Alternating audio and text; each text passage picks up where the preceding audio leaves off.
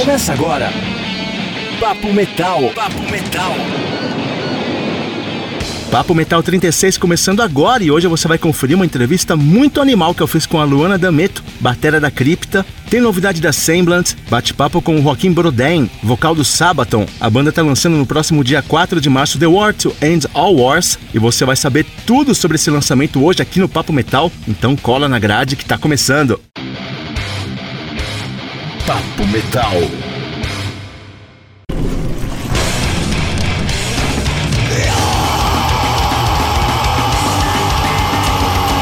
A gente abre o podcast de hoje com um bate-papo com a Luana D'Ameto, batera da Cripta. A banda lançou Echoes of the Soul, primeiro disco delas em junho do ano passado e teve uma repercussão animal e merecido, porque o disco ficou incrível. E como você sabe, a banda conta com a Luana na batera, a Fernanda Lira no baixo vocal, as duas tocaram juntas na Nervosa, e também tem a Tainá Bergamaschi na guitarra e a Sônia Nubes, ex-Burning Witches, na outra guitarra. Eu conversei com a Luana sobre o disco, também sobre os próximos planos da banda. Vamos ouvir.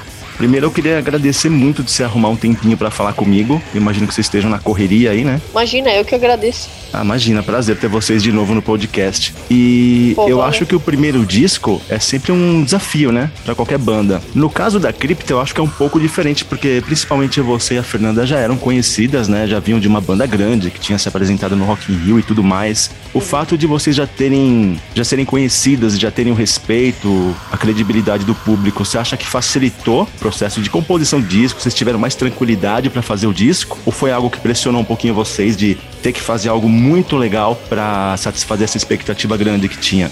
Eu acho que teve prós e contras pra gente já ser conhecida. É, a gente anunciou a cripta muito perto do anúncio que a gente saiu Nervosa. A banda já existia antes da gente sair da Nervosa, mas os anúncios foram muito perto, né? Então teve muita pressão, assim, de, de o que, que a gente ia tocar, que tipo de coisa que a gente ia fazer, se ia superar a expectativa, isso e aquilo. Então a gente se sentiu bem, assim, meu Deus, será que o que a gente vai fazer é suficiente pelo que, a- que as pessoas estão esperando, assim? Porque, tipo, a gente fez a banda sem uma pretensão grande, né? Sem uma pretensão de, sei lá, ser a nossa primeiro trabalho. A gente, na época que a gente fez a cripta, a gente não sabia nem que a gente ia sair da Nervosa. Então, é, ter só a cripta, assim, de uma hora para outra, e as pessoas aguardando algo tipo, maior, assim, da cripta foi bastante pressão, porque a, nossa intenção era só, tipo, ser uma outra banda de outro gênero, não de tentar realmente fazer alguma coisa é, diferenciada, nem nada do tipo, né? E os prós, né, com certeza, de, de, de já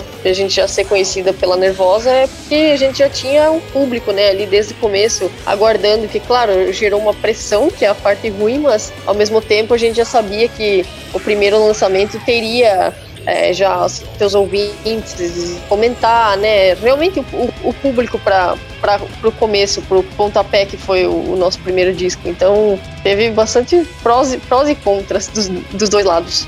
Entendi. E desde o começo, né, da, da Cripta, vocês esclareceram que era uma banda de death metal. Só que ouvindo o disco, Luana, eu senti que tem uma pitada de black metal também em algumas músicas. A Possessed, pra mim, é a que mais exemplifica isso. Eu queria saber primeiro se você concorda, se tem mesmo, se é viagem minha. E da onde que veio essa influência? Se tem algumas bandas de black metal que vocês escutam, que acabaram meio que influenciando vocês. Como que foi esse, esse lance? Se é que você concorda comigo. Eu concordo, eu concordo. A gente fez a banda, a gente não achou que ia ter pitada de black metal, porque quando a gente anunciou a banda, a gente ainda tava compondo as músicas. Então a gente não ia nem pra que lado que a Crypt ia ia ir, assim. A gente achava que ia ser death metal super old school.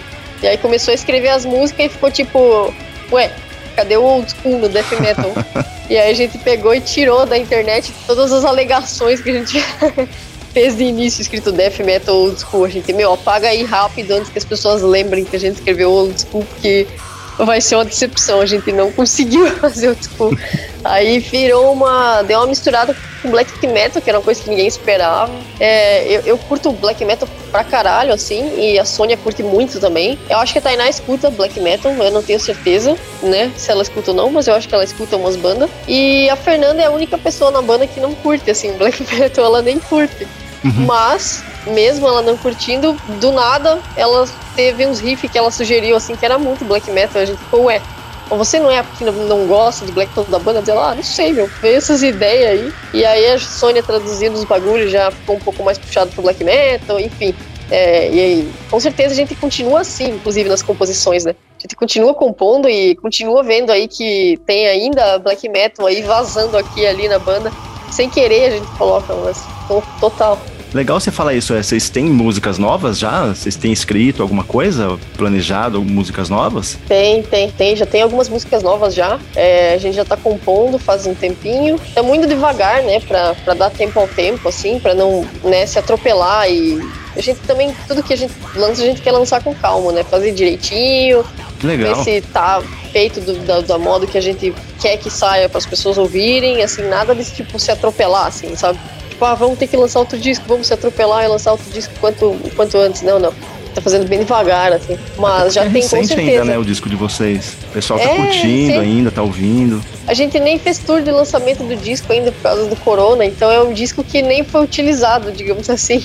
Uhum. Tem coisa ainda para sair desse disco inédita ainda que não, não saiu. Então é, é um disco com certeza que ainda está sendo divulgado. Mas no meio tempo, claro, enquanto eu divulgo o disco, a gente já está em casa mesmo, né? Não está fazendo tour. Então dá para ir escrevendo bem devagar e pensando no, nos próximos passos. Legal. Ô Luana, eu gosto muito da bateria da Shadow Within para mim ela pareceu a mais trabalhosa, assim, não, eu não sou baterista, infelizmente, mas ouvindo assim a música me pareceu a mais que pode ser que tenha te dado mais trabalho para gravar ou para tocar ao vivo. É, é isso mesmo? É a música que mais te deu trabalho para tocar ou tem mais alguma que você acha que, que é, tem uma bateria mais elaborada, mais trabalhosa para você? É interessante, isso é uma das minhas músicas favoritas na bateria, se não a favorita na bateria. Ai, que legal. Eu não, eu não, não diria que ela é difícil de tocar, ela, ela tem um BPM bem tranquilo, assim, então ela é bem, bem tranquilinha, assim, para tocar mas é, eu diria que é uma das mais elaboradas quanto à composição, assim. Talvez não difícil de tocar, mas tem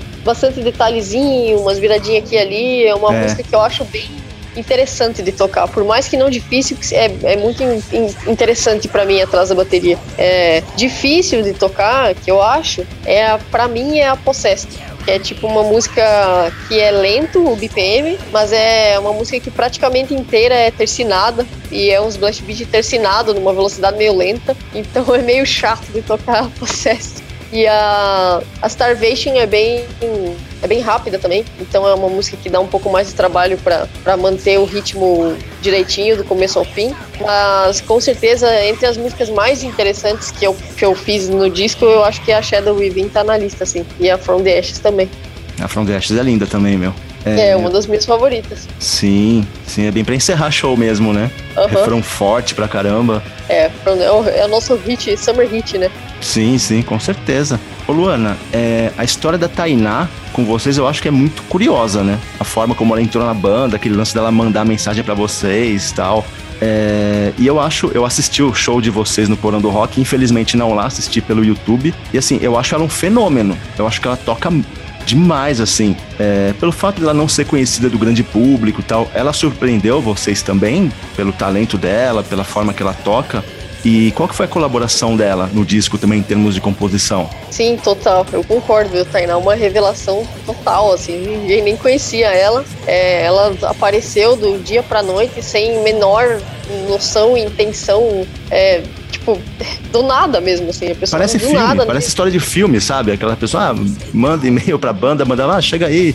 Eu achei muito legal a história dela. Tainá baixou aí o Chico Xavier e, e, né, baixou a informação que a gente ia ter um projeto aí, porque a gente não tinha falado nada. Eles já tinham colocado na internet, assim, ah, uma hora aí nós vamos postar alguma coisa, né? Aí a Tainá manda, sou guitarrista, não tenho banda, por favor, se vocês precisam de guitarrista, eu mando, coloca eu, por favor. E aí a gente chamou pra ela testar e tal, né, tocar uns riffs que já tinha na banda, e ela tocou tudo direitinho, a gente ficou impressionada com ela, assim, porque ela não tinha banda na época, ela não tinha nada de vídeo na internet, não tinha um cover, não tinha uma foto, nada, assim, perfil de aqueles perfil de gente anônima que você fica Sim. até meio assim de adicionar, que a pessoa parece meio antissocial. A Tainá, o perfil da Tainá era assim. E a contribuição, assim, a gente já tinha as músicas quando ela entrou na banda, já tinha praticamente o disco pronto, mas ela ainda entrou a tempo de fazer uma música dela inteira, que inclusive é uma música que não saiu ainda, vai sair essa música ainda do disco. E ela fez os solos dela também, né? Ela entrou a tempo de, de colocar um solo da Sônia e um solo dela por música, digamos digamos assim, né?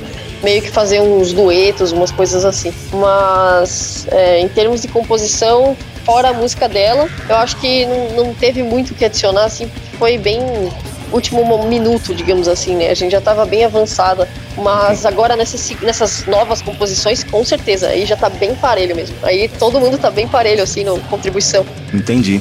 E assim, o Porão do Rock foi o primeiro show da Cripta, né? É, rolou ainda num momento bem delicado da pandemia. Tava mais tranquilo na época tal, mas ainda no meio de uma pandemia. Como que foi a preparação de vocês para esse show? Vocês conseguiram ensaiar numa boa? É, e tem, tem toda aquela coisa de usar máscara nos bastidores. Como que foi a, como que tava a cabeça de vocês no dia de, pô, a felicidade de estar tá fazendo o primeiro show com uma banda que tá todo mundo curtindo pra caramba, para vocês também ser um recomeço, mas ao mesmo tempo ter essa questão da pandemia enchendo o saco e ter que usar máscara e como que foi isso na cabeça de vocês? E a questão de ensaios também, vocês conseguiram se preparar numa boa? Um, é, foi tenso na questão da pandemia mesmo, a gente ficou bem tensa, porque a gente não tá fazendo show e não tá querendo fazer show também, até que não melhore, que fique um pouco mais seguro, assim.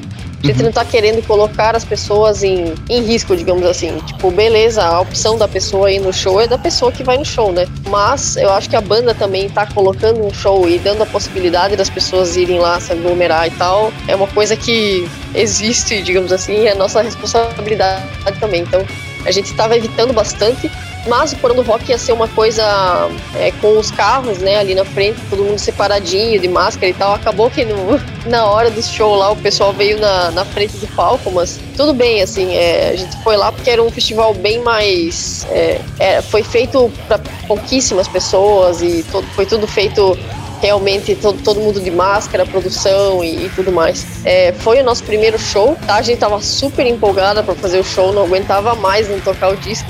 A preparação foi meio que tocar em casa, assim, né? Cada um ensaiou sozinho em casa e a gente foi para São Paulo uma semana, acho que antes desse festival do Porão do Rock, é, ensaiar. A gente fez três ensaios da banda juntas e depois a gente gravou o Cena lá em São Paulo, foi aquele. É, no canal Cena mesmo, do, no Family Mob, e gravou mais umas coisinhas lá, gravou umas coisas que vão sair ainda.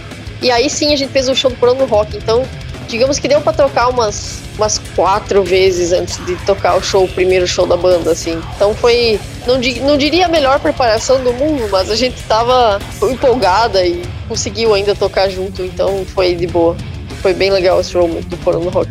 Foi, foi muito legal mesmo. Tem uma amiga que foi, ela me mandou eu, mensagem de madrugada depois. Meu, eu vi a cripta, vi o primeiro show da cripta.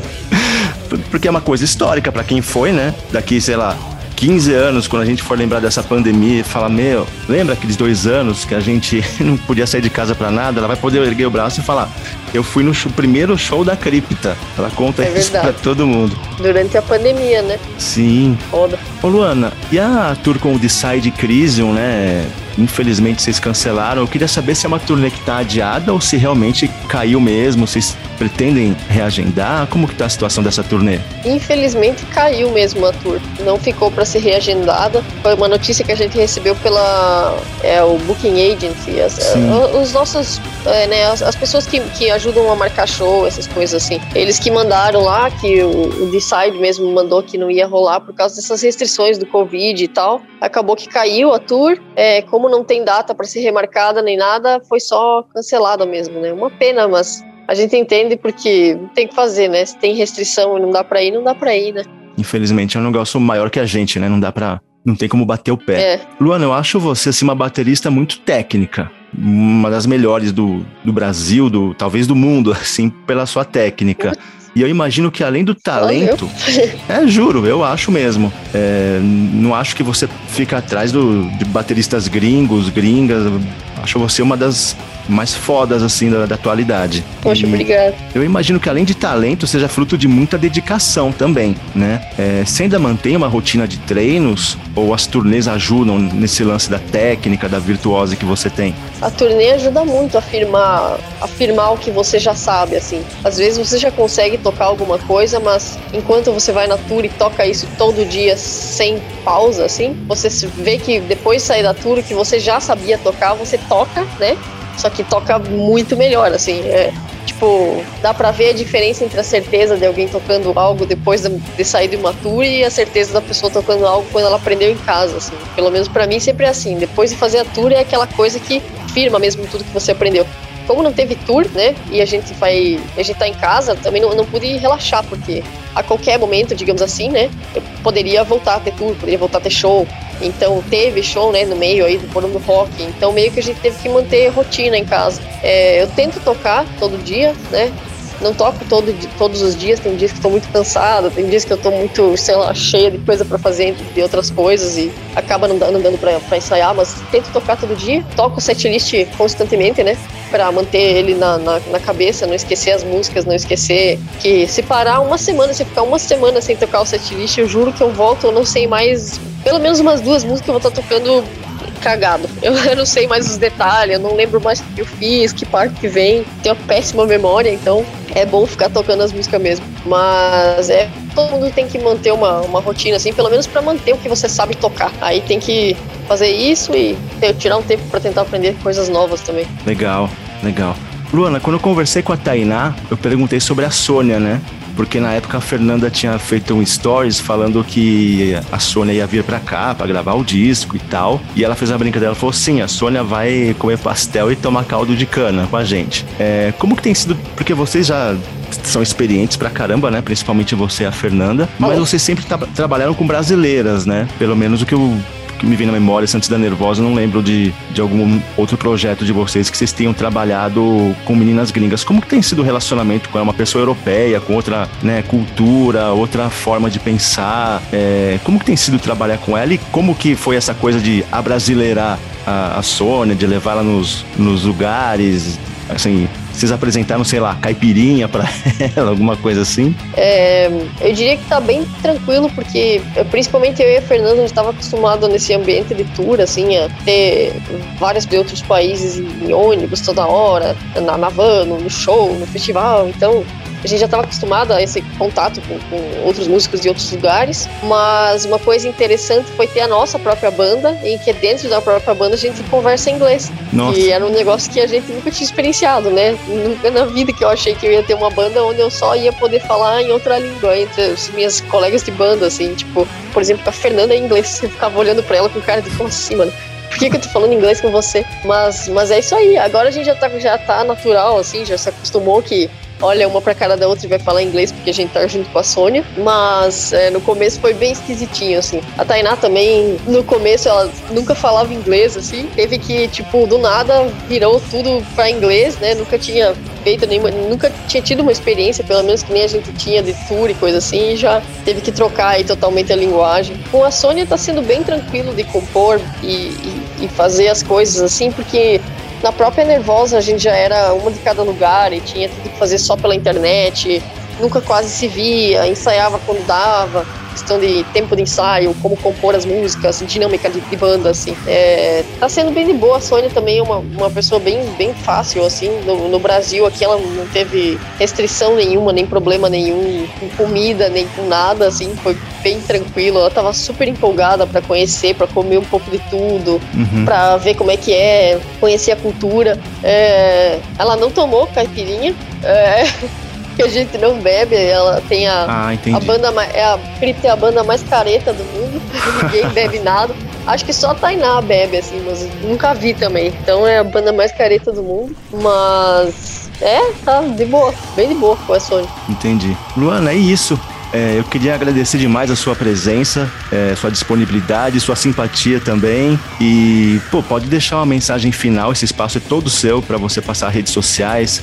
Se você quiser contar alguma novidade que eu não perguntei, alguma mensagem para os fãs, pode ficar à vontade. Aham, uhum, imagina. É, obrigado, eu que agradeço o convite de fazer a entrevista. É, as perguntas aí, muito massa. E sei lá, acho que sobre a cripta, a mensagem final que eu posso dar é que logo, logo, tipo, mesmo, assim, bem logo, vai ter uma novidade inédita do disco que não foram lançadas, que foram feitas já faz um tempo e entre outras coisas que a gente preparou também para lançar, tem bastante novidade aí vindo do nada para, digamos assim, dar aquela levantada nesse disco no, no, ano, assim, já que não tá tendo show. E quem quiser pode seguir aí a gente, a gente nas redes sociais, que é CryptaDef, em quase todas as redes sociais, ou Crypta Official. É, a gente tem uma lojinha no Brasil que ajuda muito a banda e ajuda também a gente a produzir mais material, né? Ter a grana para é, se juntar e, e, produzir esse tipo de material, que é critashop.com.br. E é isso aí. Acho que é isso aí.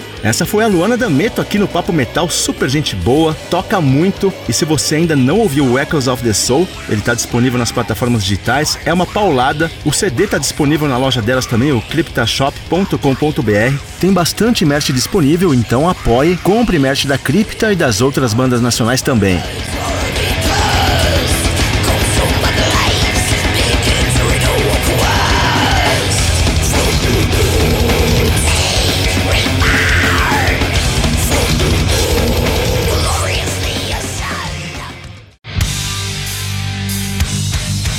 Você está ouvindo Papo Metal.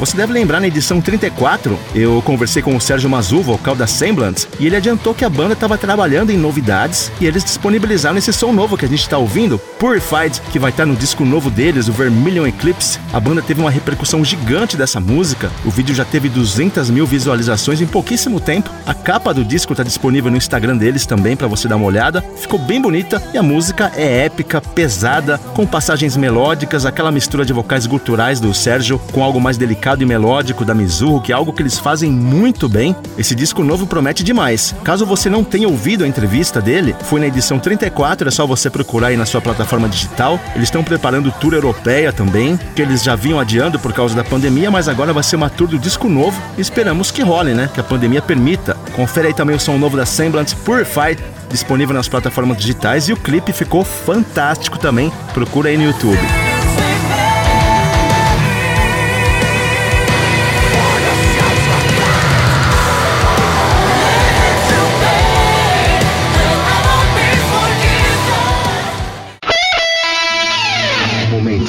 Nuclear Blasts of America.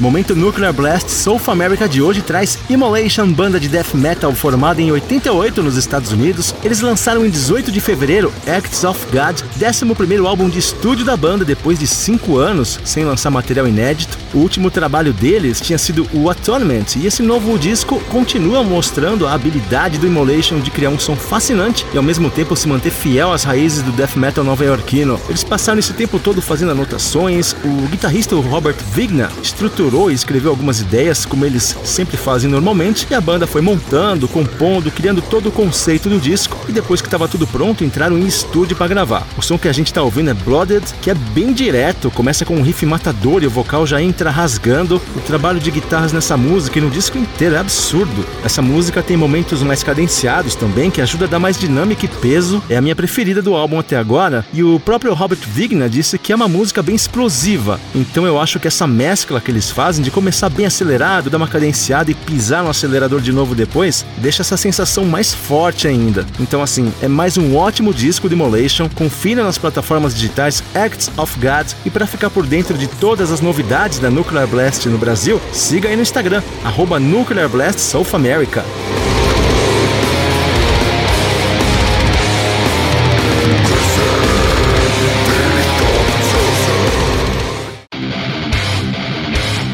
Você está ouvindo Papo Metal.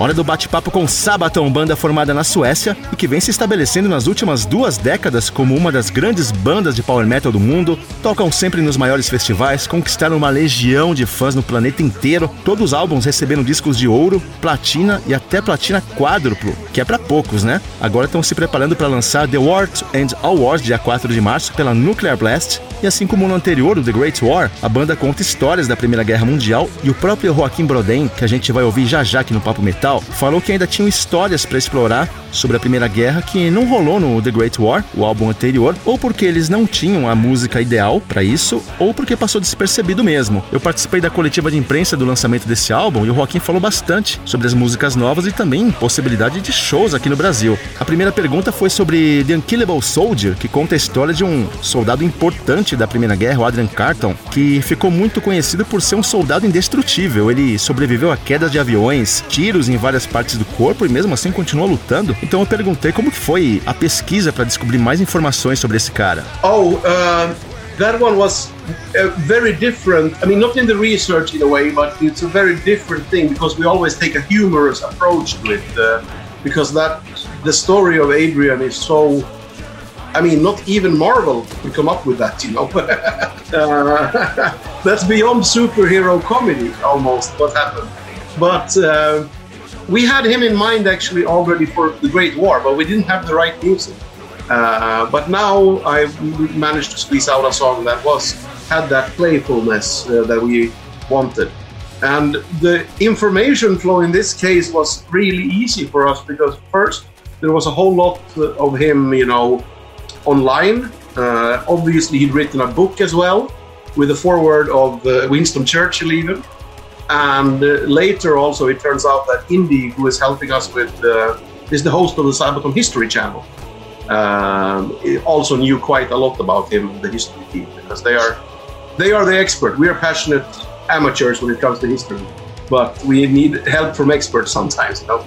Joaquim disse que foi uma coisa diferente, não pela pesquisa em si, mas porque sempre ouvem rumores de histórias e a do Adrian é quase como uma comédia de super-herói. Nem a Marvel, segundo ele, poderia fazer algo parecido. Ele tinha essa história em mente desde o disco The Great War, mas ainda não tinha a música certa. Eles queriam uma abordagem bem humorada, né? Então a pesquisa foi feita online. É, esse soldado escreveu um livro também e o apresentador do canal de história do Sabaton sabia bastante coisa sobre esse soldado. Eles adoram história, mas são amadores, né? Então é, sempre pedem ajuda de experts. Minha outra pergunta foi sobre The Christmas Truce, que conta uma história de amizade no meio da, da Primeira Guerra. O videoclipe ficou bem bonito também, um desenho animado. Eu perguntei como que surgiu a ideia de escrever essa música sobre esse acontecimento. Oh, we actually that was one of the songs we I think we wanted to do Christmas Truce for several several years. But we never had the right music. It wouldn't fit on the last album. Because it's about last stand, you know. Uh, but we dropped the ball on the Great War, not because we didn't want to, but we didn't have the right music. I tried and, wrote several pieces of music that just didn't feel right. Quite important for us that the music and the story we're telling that they speak the same emotional language. I sound like a hippie. I don't mean that, but you know the message gets through, and. Uh, it wasn't until now.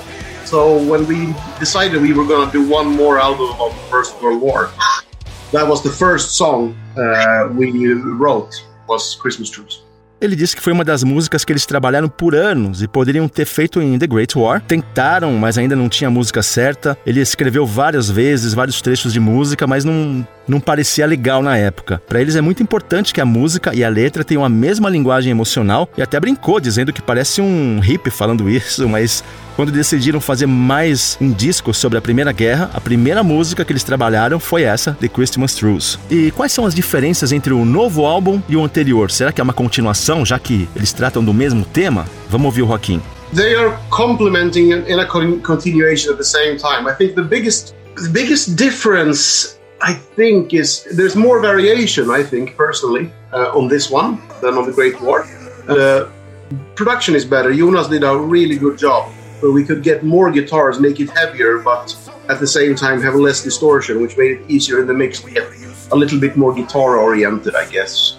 Uh, but also liberating in a way for because yeah, music and the stories we tell doesn't necessarily have to be exactly uh, in the same ballpark, but since a lot of the expected topics, like the Red Baron and a lot of famous things, were taken already for the Great War, it was so nice to dig into, you know, more obscure or, you know, uh, yes, uh, stuff we hadn't heard so much about before, stuff that hasn't been, stories that hasn't been told so many times. And that lent itself a little bit more musical freedom, I guess. Ele disse que são discos complementares e, ao mesmo tempo, é uma continuação. A grande diferença na avaliação dele, e é uma opinião muito pessoal, ele disse, é com relação à produção. Ele acredita que ficou melhor com guitarras mais pesadas, mesmo com menos distorção, então isso facilitou a mixagem, deixou as guitarras mais evidentes, segundo o Joaquim. Tem temas bem mais específicos e obscuros também, grandes histórias que eles não conheciam e que não são contadas muitas vezes, então isso ajudou a banda a ter mais liberdade musical.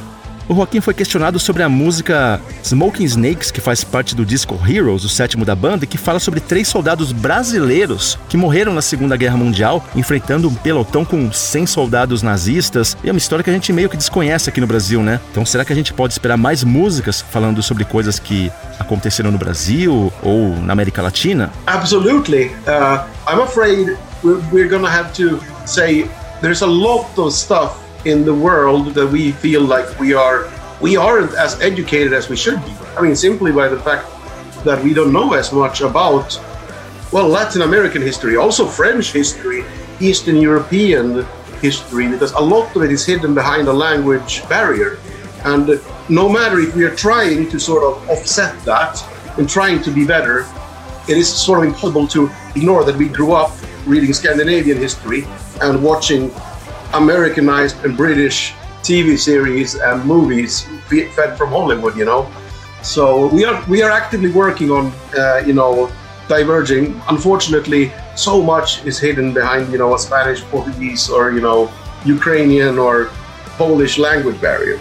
Ele disse que sim, tem muitas coisas ao redor do mundo que eles não sabem muita coisa, não foram educados para saber. Então, acontecimentos na América Latina, leste europeu, ele teme que as pessoas não sejam devidamente educadas, sabem muito pouco sobre a história de outras regiões, até porque ele acredita que seja um problema com relação ao idioma mesmo. Ele acha que às vezes é uma barreira. É impossível ignorar o fato que o Sabaton, por exemplo, eles cresceram ouvindo histórias escandinavas, assistindo séries e filmes hollywoodianos, que pode ter influência, né, nessa questão deles não saberem tantas coisas de outras partes do mundo. Uma coisa legal é que rolou uma participação dos fãs que opinaram sobre os temas que eles deveriam abordar. Como será que rolou isso? In many cases it starts with a book or an email. We have a place on our website sort of where it says uh, contact the band and you can uh, sort of get, get in touch with us and send us a link or you know, you know get to inform us on stuff that we think we probably haven't heard of or we should write about.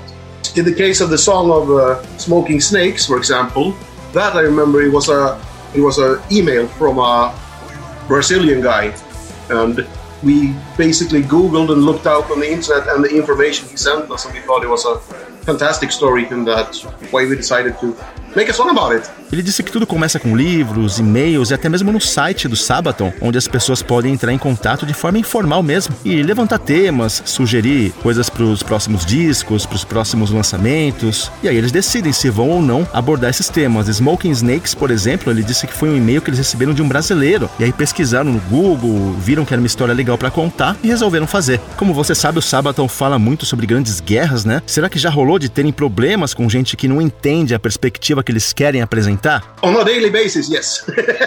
Most rock and metal journalists and fans, uh, or people in the metal scene, I should say, are aware of this. Uh, but we find ourselves, uh, you know, as we get bigger and bigger as a band, there are more and more people who discover us outside of these circles who haven't read read interviews like this, you know, uh, and uh, they just hear a few words, and I mean in pretty much any of our songs, something taken out of context can be really damning.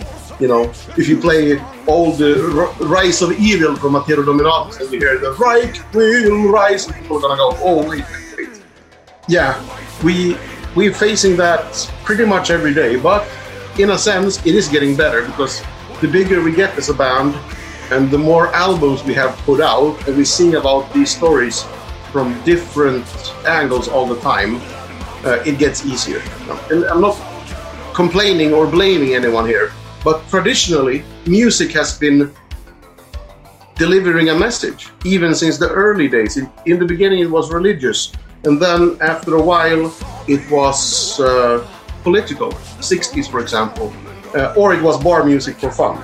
But people are looking for a message automatically when it comes to music.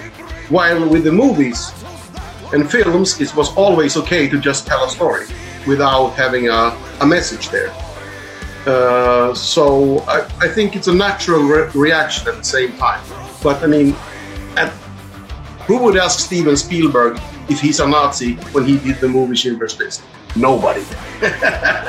Ele disse que nos dias atuais, sim, o tempo todo. É, fãs, jornalistas de rock e metal ao redor do mundo é mais tranquilo. Até ele citou essa coletiva que a gente estava participando, que o bate-papo estava fluindo super legal. Mas à medida que a banda vai ficando maior e mais pessoas vão conhecendo a banda até fora do círculo do metal, às vezes só ouvem poucas coisas ou algumas frases que são tiradas do contexto e aí isso pode ser meio perigoso, meio complicado. Já encararam um pouco disso sim, segundo o Joaquim. E à medida que eles crescem e lançam esses novos álbuns, eles conseguem colocar as histórias de diferentes ângulos e as coisas vão ficando mais fáceis à medida que as pessoas vão absorvendo as mensagens também. Ele citou até a música Rise of Evil e como essa pessoa ouvir só uma parte que pode dar a entender outra coisa. Então, assim, ele não tá culpando ninguém, mas a música tradicionalmente trata-se de entregar uma mensagem, né? No começo era algo religioso, depois foi algo mais político nos anos 60 e pode ser somente diversão também, segundo o Joaquim, mas as pessoas procuram sempre uma mensagem automática. Ele acha natural alguns tipos de reação. E até deu exemplo que nos filmes é diferente. Tudo bem contar uma história sem se apegar a uma mensagem específica, né? Ele até brincou no final: quem perguntaria pro Steven Spielberg se ele é nazista só porque fez a lista de Schindler, por exemplo? E quais foram os desafios desse novo disco do Sabaton?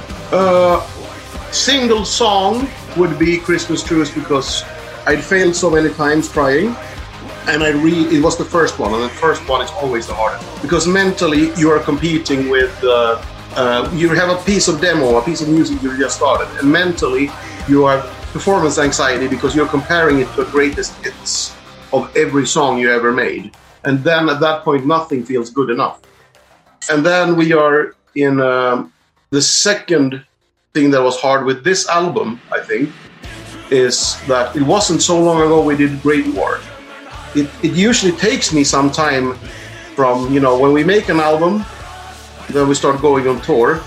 Touring is fine but it takes me a year after writing and recording an album before i want to get into songwriting mode again and start recording ideas coming up with stuff and get excited you know about it.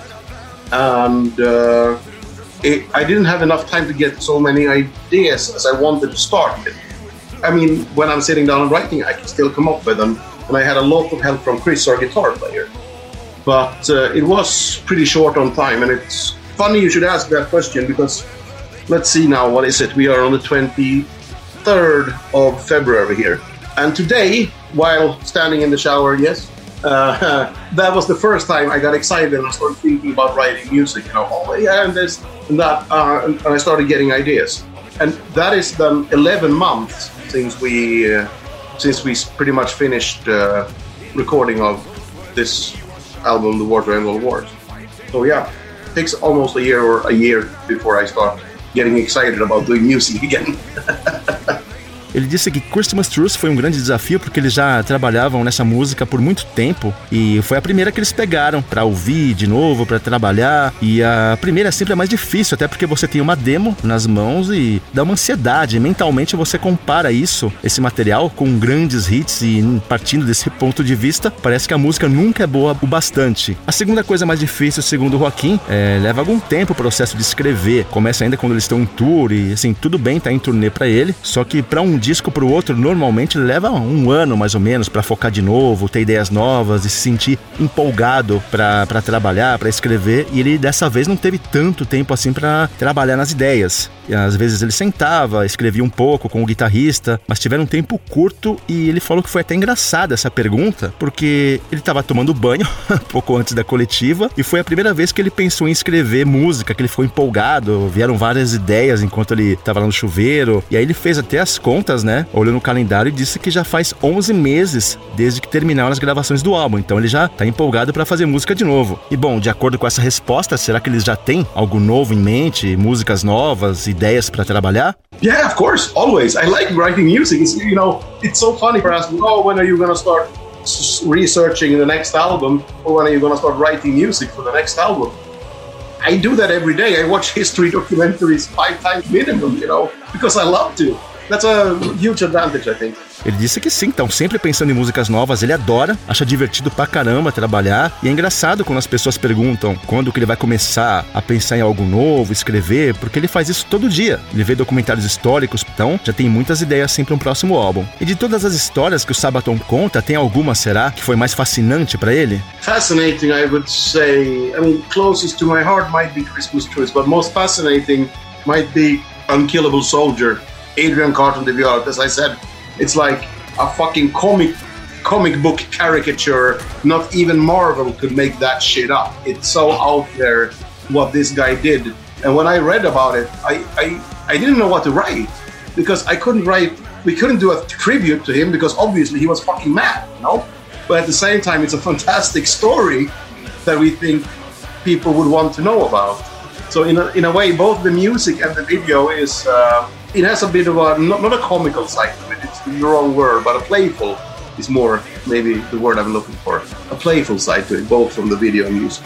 Christmas Truce, segundo o Joaquim, foi a que mais tocou o coração dele, mas a mais fascinante talvez seja The Unkillable Soldier, que é essa história do Adrian Carton, que ele falou agora há pouco, que parece mais uma história cômica muito difícil de acontecer. É, nem a Marvel seria capaz né, de escrever algo assim. Ele nem sabia como escrever, porque o cara era completamente louco. Mas fez uma história fantástica que as pessoas tinham que saber. E sobre a música, o vídeo não, ele não diria que tem um lado cômico, mas seria algo mais divertido, né? Seria a palavra apropriada para o clipe seria algo divertido. E shows? Será que o Sabaton tá com planos para vir para cá? Como será que tá a agenda deles? We kept considering it a, uh... the pandemic situation, we cannot make any promises.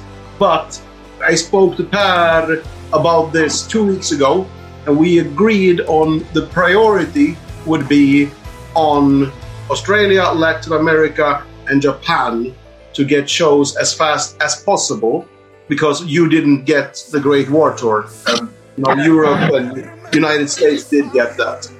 However, I do realize a lot of these things with yeah, pandemic travels and who, which country is going to open is uh, it's not going to be up to us. But uh, yeah, when when we are given the choice, those three you know areas or territories are where we're gonna focus on touring first. Ele não prometeu nada por causa da pandemia, mas falou com o, Par, o baixista do Sabaton, duas semanas atrás, e eles concordaram em priorizar Austrália, Japão e América Latina, assim que possível, porque esses locais não tiveram uma tour, né, do The Great War. Europa e Estados Unidos, sim. Então, quando o mundo se abrir de novo, América Latina é uma das prioridades. E esse foi o Joaquim Broden, do Sabaton aqui no Papo Metal, gente finíssima. E você ouviu aí no finalzinho, né, que a gente deve ter o Sabaton em breve por aqui. Tomara que a pandemia permita, que vá embora logo, né, pra gente voltar em shows numa boa. É, os clipes de Christmas Truce e Soldier of Heaven, além de Unkillable Soldier, estão disponíveis no YouTube também para você conferir. E dia 4 de março tem disco novo nas plataformas digitais. Ele também vai ser lançado em formato físico pela parceria entre Shinigami Records e Nuclear Blast.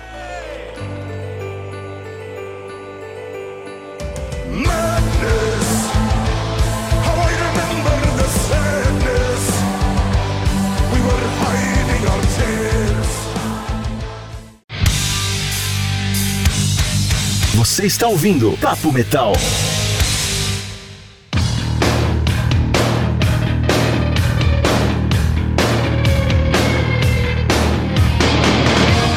Se você curte Stratovarius, se liga porque vai rolar show do Timo Tolkien no Brasil tocando o Visions na íntegra. Talvez seja o melhor disco da banda, né? Que tem The Kiss of Judas, Paradise, Black Diamond, Visions, só clássicos da banda nesse álbum. E ele vai se apresentar com uma banda local: o Fábio Carito do Trend Kill Ghosts no baixo, Marcos Dota, batera do Vikram e About to Crash, Nelson Amada, tecladista do Traumer, e o Guilherme Rose, do Traumer e North Tail também. Legal que a voz do Guilherme tem alguma semelhança com a do Coach Pelto, né? O timbre é um vocal bem limpo também, então é um show que promete. Por enquanto, tem só uma data confirmada no Manifesto Rock Bar aqui em São Paulo, dia 24 de abril, no domingo. Os ingressos estão à venda no site bilheto.com.br.